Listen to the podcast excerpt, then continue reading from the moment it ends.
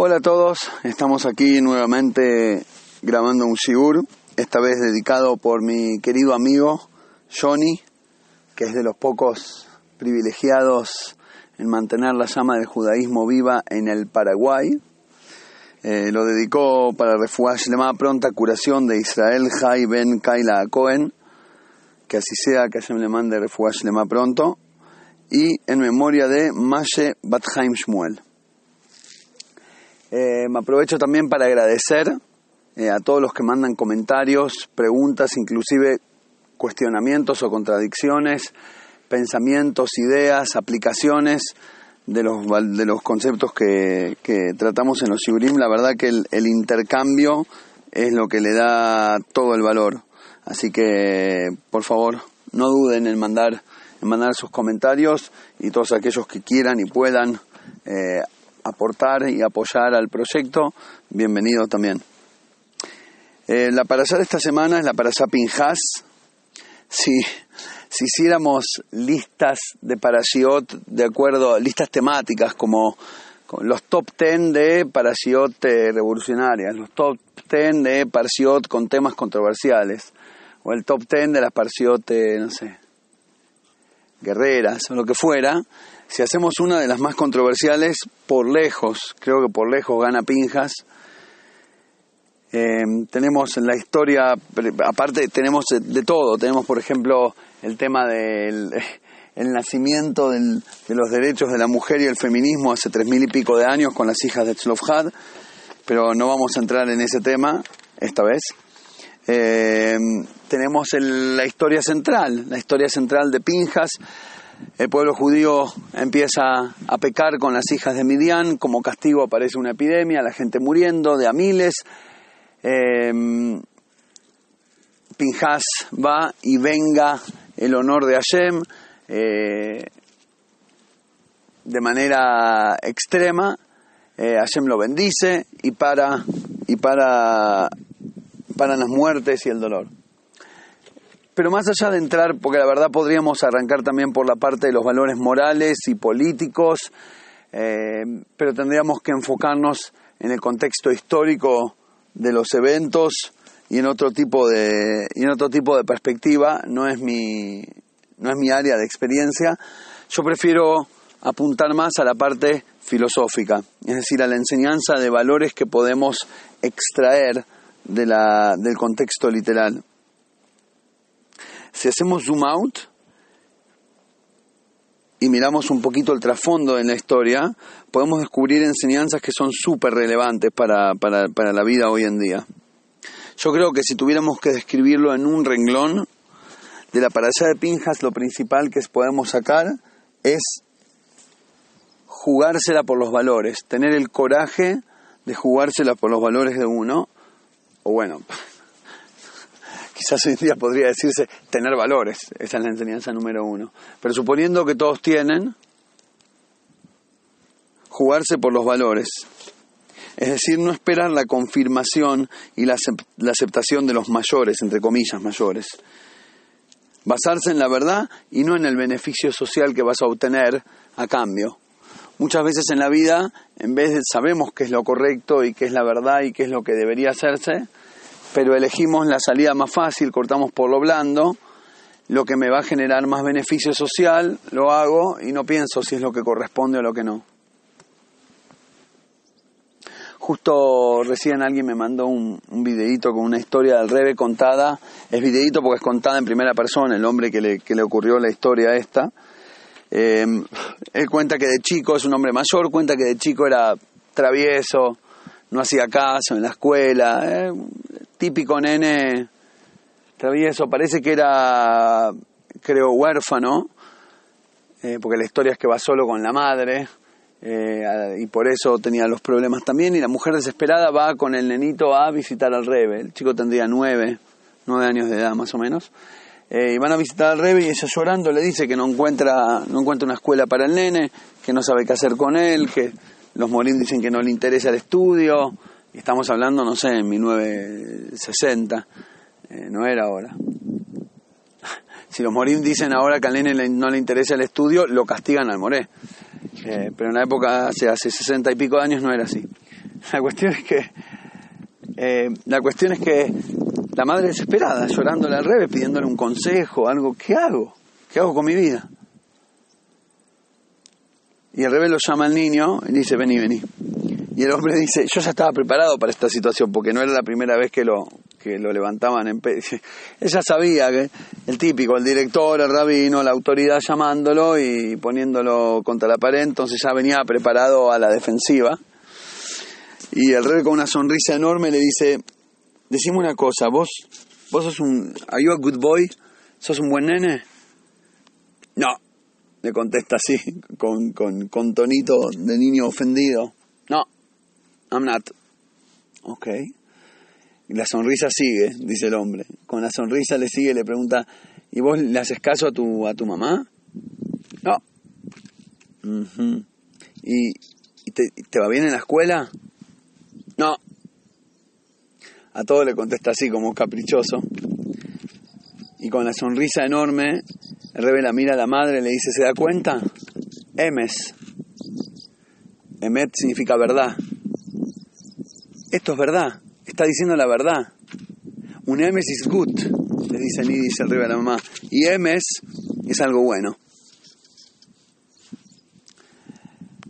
El, el, hombre este cuenta que ya a su eh, temprana edad de nueve años, eso le dio vuelta, le dio vuelta a la vida, le dio vuelta a la perspectiva completamente. A mí me parece que lo que Rebe acá está diciendo es algo maravilloso y profundo. Es verdad que está bueno que el nene tenga éxito en la escuela. Todo padre quiere que a su hijo le vaya bien en la escuela. La escuela es el sistema, el sistema es la vida. Si le va bien, significa que se arregla con, con los desafíos. Y a todo padre le gusta que le haga caso el hijo. Y a todo padre, a toda madre, le gusta que su hijo sea una buena persona, un buen chico. Y esos son valores importantes. Pero aparte de esos valores, hay otro tipo de valores. Por ejemplo, la verdad. Por ejemplo, ser honesto. Por ejemplo, no jugar el jueguito de la competencia social de la mentira. Eso también es un valor. ¿Y quién dijo cuál vale más? Para mí este chico es maravilloso. Y que hay otros que le va bien en la escuela, hace caso a los padres, pero, pero están eh, ya desde chiquititos aprendiendo, aprendiendo the game cómo engañar, cómo saber, cómo hacerse amigo del más poderoso. en, la, escuela existe lo mismo que en la vida de grandes. Y ya de chiquitos van desarrollando su picardía y etcétera. Pero bueno, vuelve con 10 en matemática y en Torah y en todas las materias. Chico bueno. Sí, es verdad. Pero le falta un poco de pinjas. Le falta un poco de jugarse por la verdad. Cuando ayudas a alguien, a alguien que necesita, ayúdalo porque necesita y no por lo bien que va a quedar el post en Facebook. Es más, acá, acá en Israel hay un dicho, un dicho famoso que es, si hiciste y no publicaste, no hiciste. Si publicaste y no hiciste, hiciste. Es decir, no nada más que lo que haces lo haces por una razón, es, es solo la propaganda. El otro día estábamos caminando con, con mis chicos, pues esto es muy fuerte porque pasa en la vida común. Estamos caminando con, mis chicos por eh, una zona como de rambla que tiene atrás el mar. Em, y, va una señora con su hija, de la edad de mis hijos, una señora de mi edad más o menos, con su hijita de 12, 13 años, em, y se paran una al lado de la otra y hacen de cuenta que están charlando, le da la indicación, ¿no? Como que pone la mano así, sonreí y mueve los labios, ¿sí? Y ahí chic, el marido saca la foto en escena, como que están charlando, no mirando la foto, concentradas en su charla profunda. Y terminaron y se fue. Y mi hija me dice, pero no entiendo, ¿a, quién le va a mentir? Que, ella va a poner su propia foto en su living, la va a imprimir, la va a poner en su living y va a decir, ah, mira las charlas que tengo con mi hija, sí sabe que no tiene charlas con su hija o por lo menos, bueno, no la tuvo en ese momento, no, no es por juzgar, pero la idea es maravillosa, la, la idea, la foto, la escena que vimos es, es, la descripción de la realidad de hoy en día, es el antipinjas del año 2020. Ahora bien, ¿por qué, ¿por qué la mayoría de la gente elige eso?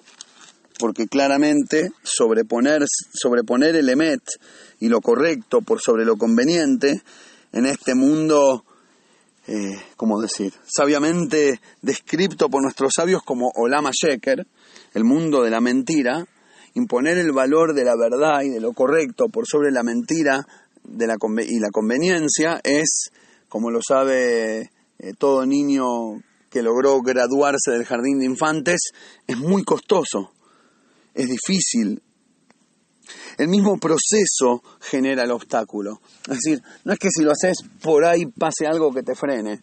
No es que eh, los perros ladran como señal de que cabalgas. No, no, si cabalgas te van a ladrar. Y, está, es como que sale el sol a la mañana. Es así, es parte de la naturaleza.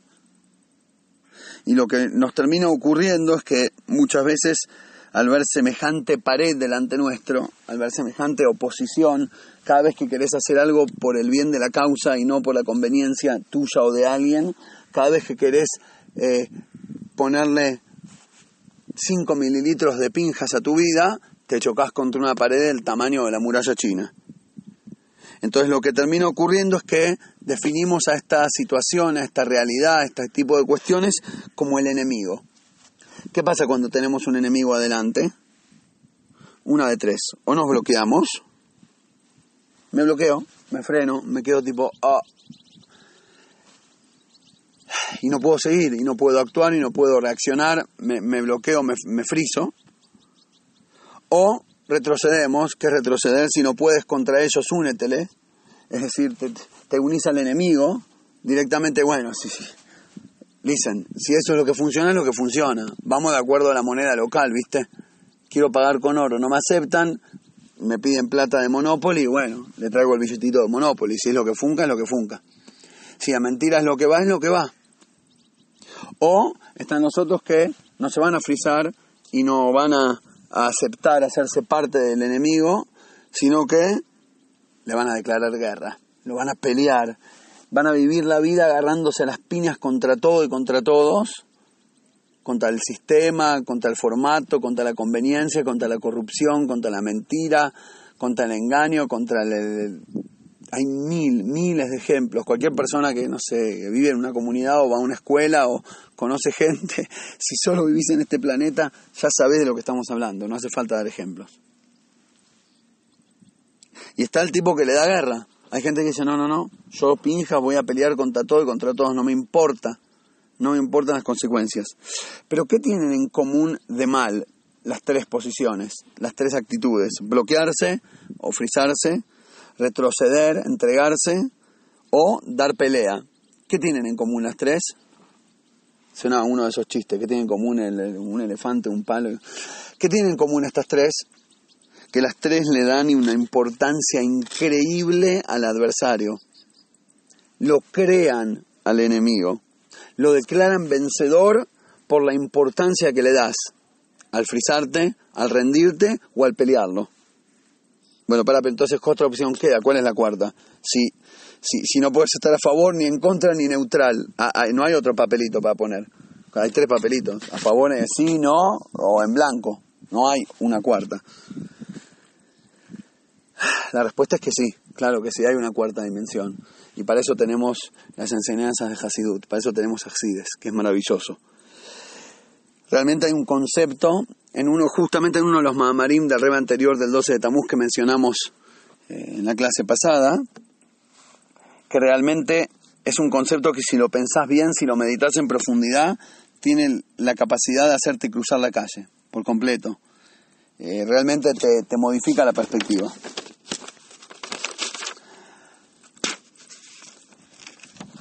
El Reba anterior dice en el Maimer el, el Maimer, el discurso entero está basado en un versículo del Teilim que dice Hashem libe osrai ba'anir ebeson ay. Hecho con rima poética. Hashem está entre mis ayudantes. Es decir, Hashem es uno de los que me ayuda. Y por eso yo veré la caída de mis enemigos. La palabra caída no la dice explícitamente, dice beson ay. Veré a mis enemigos, por mis enemigos, en mis enemigos, pero todos los exégetas explican literalmente, que es la traducción literal. Eh, hay varias veces a lo largo del Tanaj, yo veré a mis enemigos significa yo veré a mis enemigos caer. Eh, y la verdad que el rebe, anterior pregunta que la verdad aparentemente este pasuk no, no pega con la, eh, ¿cómo decirlo? No pega con la forma de pensar judaica. Si miramos las enseñanzas de los sabios y demás, eh, este pasuk parece, parecería más bien ser la, versión judaica del, del, famoso proverbio chino, eh, como era, siéntate a la puerta de tu casa y verás pasar el cadáver de tu enemigo. ¿Escucharon alguna vez? es como, como un proverbio de enseñanza de no reaccionar de manera impetuosa y salir a pelear irresponsablemente antes de tener las facultades necesarias para, para tener éxito, sino esperar, tener paciencia, ya lo vas a ver caer solo. La diferencia es que en el board judío no es solo esperar y ya va a caer, sino espero con fe en Hashem, porque sé que Hashem está conmigo, Hashem me ayuda, y como Hashem me ayuda, mi enemigo se va a caer. Entonces ganamos algo, que por lo menos va con fe en Hashem. Bien, pero el valor original sigue siendo negativo. es decir, eh, la Gemara nos dice, explicando otro pasuk, ahora para entender por qué digo que, el valor en sí es negativo, hay un pasuk en el Teilim que dice, Itamuja que se acaben los pecados de la tierra y ya no habrá más malvados. Y los sabios nos explican que la intención del Teilín de David Amelech es decir que se acaben los pecados y no que se acaben los pecadores. Es decir, que se acabe el mal, no la, la mala persona. Que dejen de haber malvados porque ya no hay mal para hacer. Como no quedó mal para ser hecho, no hay personas malvadas. Pero no exterminar a los malvados, no hay que enojarse contra la persona, sino contra el mal que la persona está llevando a cabo. Y si es así, ¿cómo va a haber una tefilá entera que le pida a Shem algo negativo? El, placer de la venganza, la venganza es dulce, ayer justo alguien me decía que por eso los diabéticos no deberían vengarse, eh, el, el placer de la dulce venganza viene solo porque tenemos un alma animal negativa, con energía impura, que necesita sentir la venganza para no ganas nada, pero con todo eso te sentís eh, em, te sentís liberado. Es una situación, es una, la verdad que es una sensación súper baja que es obligación de toda persona eh, correcta dominarlo, dominar el impulso, controlarlo, inclusive si puede modificarlo. ¿Y cómo vamos a enorgullecernos con eso y hasta hacer un rezo al respecto? ayúdame a vengarme, ayúdame a ver la venganza. No es esa la, interpretación del Pasuk, no es eso lo que el Pasuk significaba desde un principio, explica el rey anterior. La traducción del Pasuk era otra cosa. Para entender cuál es la, la interpretación del versículo, tenemos que primero reanalizar, redefinir la palabra ver. Veré a mis enemigos o con mis enemigos.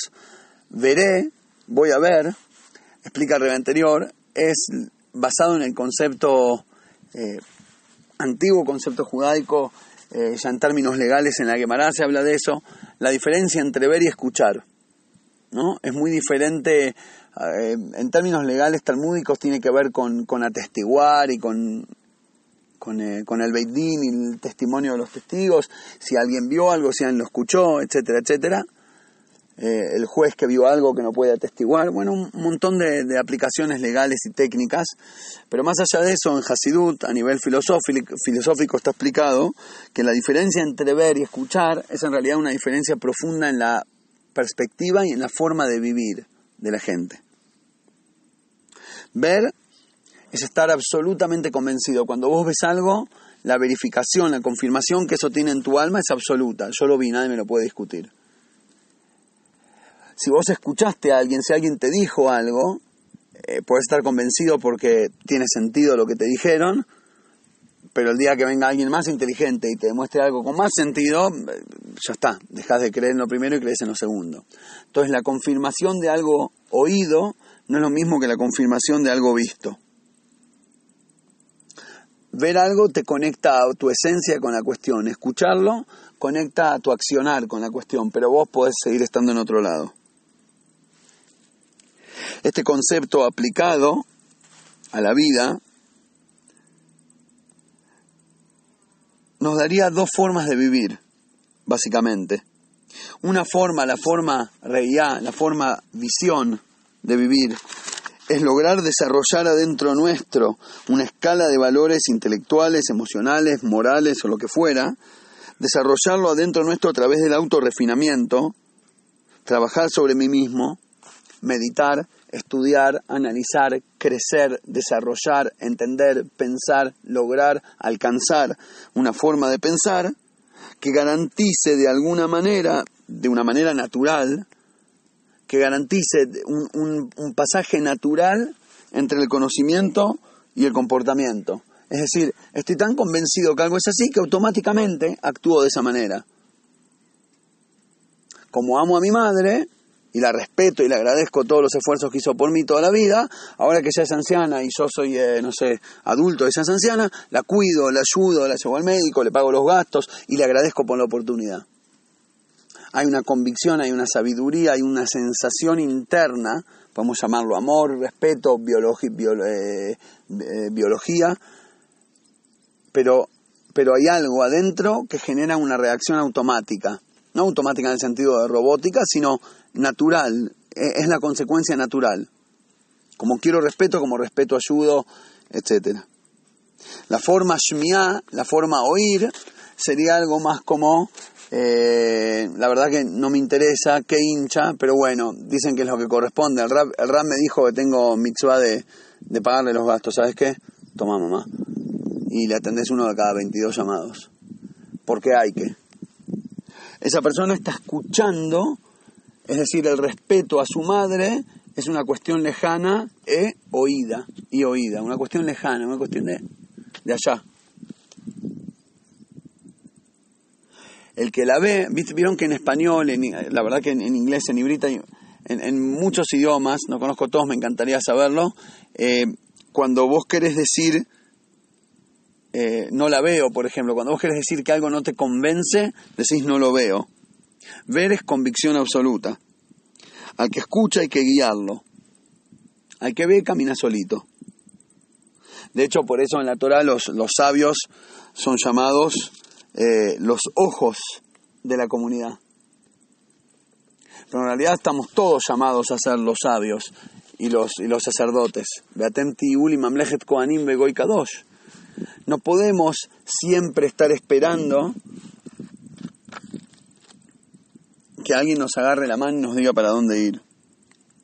Vamos a dar ejemplos prácticos, voy a intentar bajar el concepto un poco más, ver versus escuchar. Cuando uno hace tefilá, cuando uno reza, ¿no? Por ejemplo, una persona religiosa o por ahí no, ni siquiera una persona espiritual, se dedica a rezar.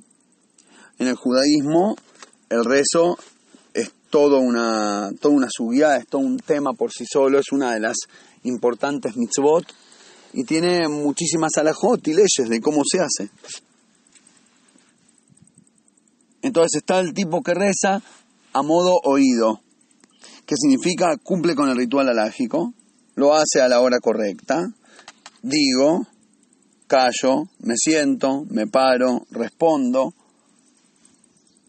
me arrodillo, me levanto, me muevo a la izquierda, me muevo a la derecha, camino tres pasos para atrás, tres pasitos para adelante. Pero después hay una tefilá que es una tefilá de reía, un, rezo de alguien que la ve, no de alguien que la oye. Alguien que tiene una conexión profunda, alguien que la tefilá es una búsqueda, alguien que, en la tefilá logra conectarse consigo mismo, con su alma. Lejlejá, ve hacia ti mismo, le dice Hashem a Abraham. La persona que cuando reza se conecta consigo mismo y ahí es donde encuentra Hashem y se, y se conecta con Hashem. Por eso nosotros al rezar no estamos mirando ninguna imagen ni ninguna cosa fuera de nosotras, cerramos los ojos. No estamos buscando algo afuera, estamos buscando algo adentro. Hacer tefilá es ponerle canción a la letra de la vida. Hacer tefilá es conectarse con, con, lo que no se ve, con el valor interno, con el valor agregado de la vida. O cumplir con el ritual. Y ahí está la diferencia entre vivir en modo reía y en modo shmiá hay gente que todos los valores de la Torah, y la verdad que inclusive los valores básicos morales de la civilización humana, eh, los cumplen, digamos. Sí, más o menos eh, eh, un, ciudadano normativo, pero las cumple de manera, las oye, como que preferiría que no, pero si no queda otra, ¿qué va a ser? Y que sí, que no, y cuando puedo me vendo. Y, cuando... y después está el que la ve, está la persona que realmente se conecta con la idea, entiende el desafío, capta el valor de la misión, se conecta con, con, con, el valor interno de cada cosa y a partir de eso toma la decisión si corresponde actuar así o así. Bien, hasta acá terminamos de definir visión. Como contraste usamos shmiá, oír, eh, desde una perspectiva filosófica. Y con esto termina en el Maimer diciendo el rebe anterior, a eso significa lo que dice el Pasú cuando dijo David Amelech, Vanier e beson ay, y yo voy a poder ver por mis enemigos. ¿Sabes cómo voy a lograr pasar de ser alguien que la escucha de lejos a ser alguien que la siente y que la ve? ¿Sabes cómo voy a pasar de ser un robotito de los deseos de otros a ser una criatura genuina, una persona original, una, una obra de arte creada por Hashem con una misión específica que se llama yo, y no una copia barata de un modelo que no me corresponde. ¿Cómo logro llegar al nivel de realidad? De Sonai, gracias a mis enemigos. Necesitas viento en contra. Para despegar el avión necesita viento en contra. Miren que la, fíjense que la manga naranja siempre está bueno, cuando puedan volver a volar y a fijarse, que la manga que muestra la dirección del viento siempre está soplando para este lado, en contra, en contra tuyo, de donde va a despegar el avión. Porque si no hay viento en contra, no despegás. El enemigo es lo que te permite ver. ¿Qué nos cambia en la perspectiva esta explicación? Que en vez de ver al enemigo como una cosa grandota y, temible y tremenda y que no puedo y por ende o me friso o me le entrego o me tiro a reventarlo y a pelear y a enchastrarme y a ensuciarme, hay una cuarta opción y es ver al enemigo como un trampolín abre ojos. El enemigo no es algo a partir de lo cual me tengo que asustar y reaccionar. No hay enemigo. Hay solo trampolines puestos por Hashem para que me atreva a abrir los ojos y a empezar a vivir la vida de manera genuina. Me parece que es una enseñanza súper importante. Eh, a los que pueden les recomiendo buscar los textos originales, pero lo que sí deberíamos todos hacer es dedicarle un tiempito de meditación. Creo que esto podría ayudar a muchos a cambiar varios aspectos en la vida. Mucha suerte a todos y nos volvemos a escuchar en el próximo Shiur.